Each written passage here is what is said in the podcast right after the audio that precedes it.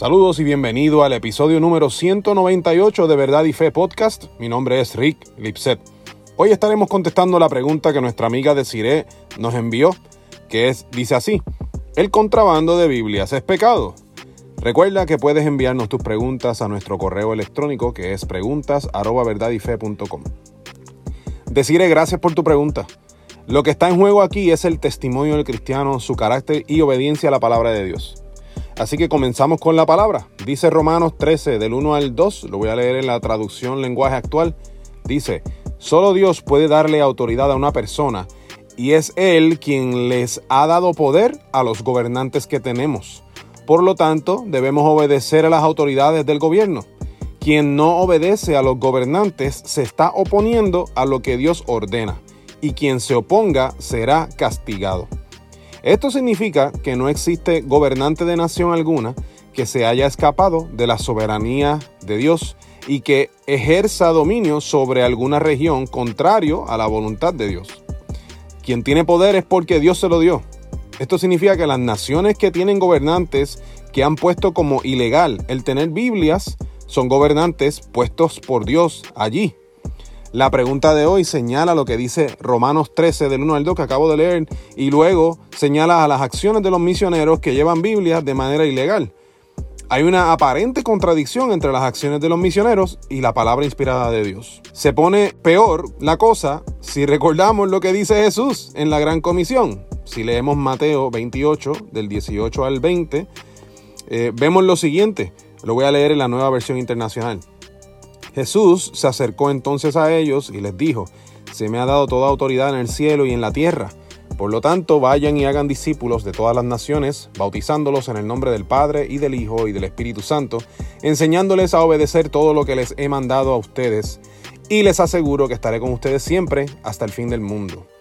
Jesús mandó que se enseñara y se hicieran discípulos en toda nación Cristo dice que se debe enseñar lo que Él mandó a sus discípulos, incluyendo a los que vendrían después de sus apóstoles, lo cual incluye a los misioneros contrabandistas de Biblias. Significa que la Biblia me dice que debo evangelizar y la misma Biblia me dice que me debo someter a las autoridades humanas. ¿Qué debemos hacer ante esta aparente contradicción si en un país es ilegal predicar o tener la Biblia? Bueno, en el momento del inicio de la iglesia, Pedro y Juan se enfrentaron a ese mismo dilema. Debían predicar a Jesús y lo hicieron con toda libertad. Pero las autoridades religiosas, o sea, las autoridades humanas de la época, los encarcelaron por hacerlo. Al día siguiente los soltaron y pasó algo muy curioso. Así lo dice Hechos capítulo 4, versículo 18 al 20. Lo voy a leer en la nueva traducción viviente. Dice, entonces llamaron nuevamente a los apóstoles y les ordenaron que nunca más hablaran ni enseñaran en el nombre de Jesús. Pero Pedro y Juan respondieron, ¿acaso piensan que Dios quiere que los obedezcamos a ustedes en lugar de a Él?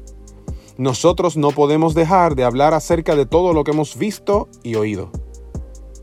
El mandato de Jesús de predicar lo que Él les había enseñado iba primero que la sujeción a las autoridades de este mundo, lo cual significa para nosotros que el mandato de enseñar a los grupos étnicos la palabra de Jesús va por encima de las leyes que lo prohíben.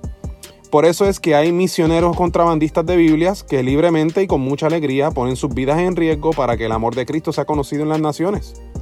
Cuando regresamos al relato de Hechos, en el capítulo siguiente, vemos que los apóstoles volvieron a predicar en el nombre de Jesús y volvieron a ser arrestados.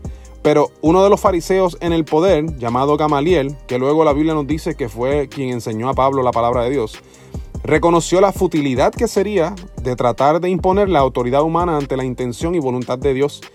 Así lo vemos en Hechos capítulo 5 versículos 38 al 39. Lo voy a leer nuevamente en la traducción lenguaje actual. Dice, en este caso, yo les aconsejo que dejen en libertad a estos hombres y que no se preocupen. Si lo que están haciendo lo planearon ellos mismos, esto no durará mucho, pero si es un plan de Dios, nada ni nadie podrá detenerlos y ustedes se encontrarán luchando contra Dios. A todos les pareció bueno el consejo.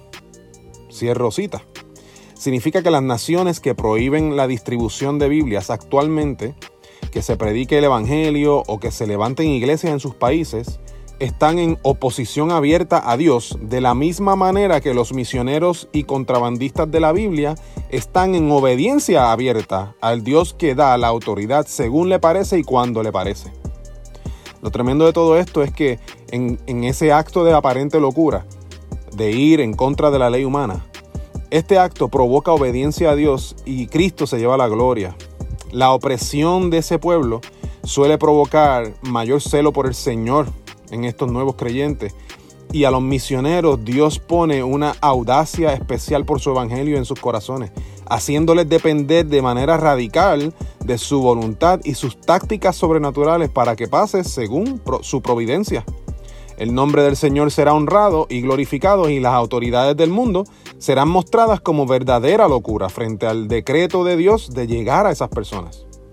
El principio que podemos sacar de todo esto es que sí, debemos someternos a las autoridades humanas, sí, pero si la autoridad humana trata de irse por encima de lo que Dios ha dicho, obedecemos a Dios siempre. No hacerlo así tendría el efecto de levantar a las autoridades humanas como un ídolo delante del rostro del Señor y eso no es algo que debemos hacer.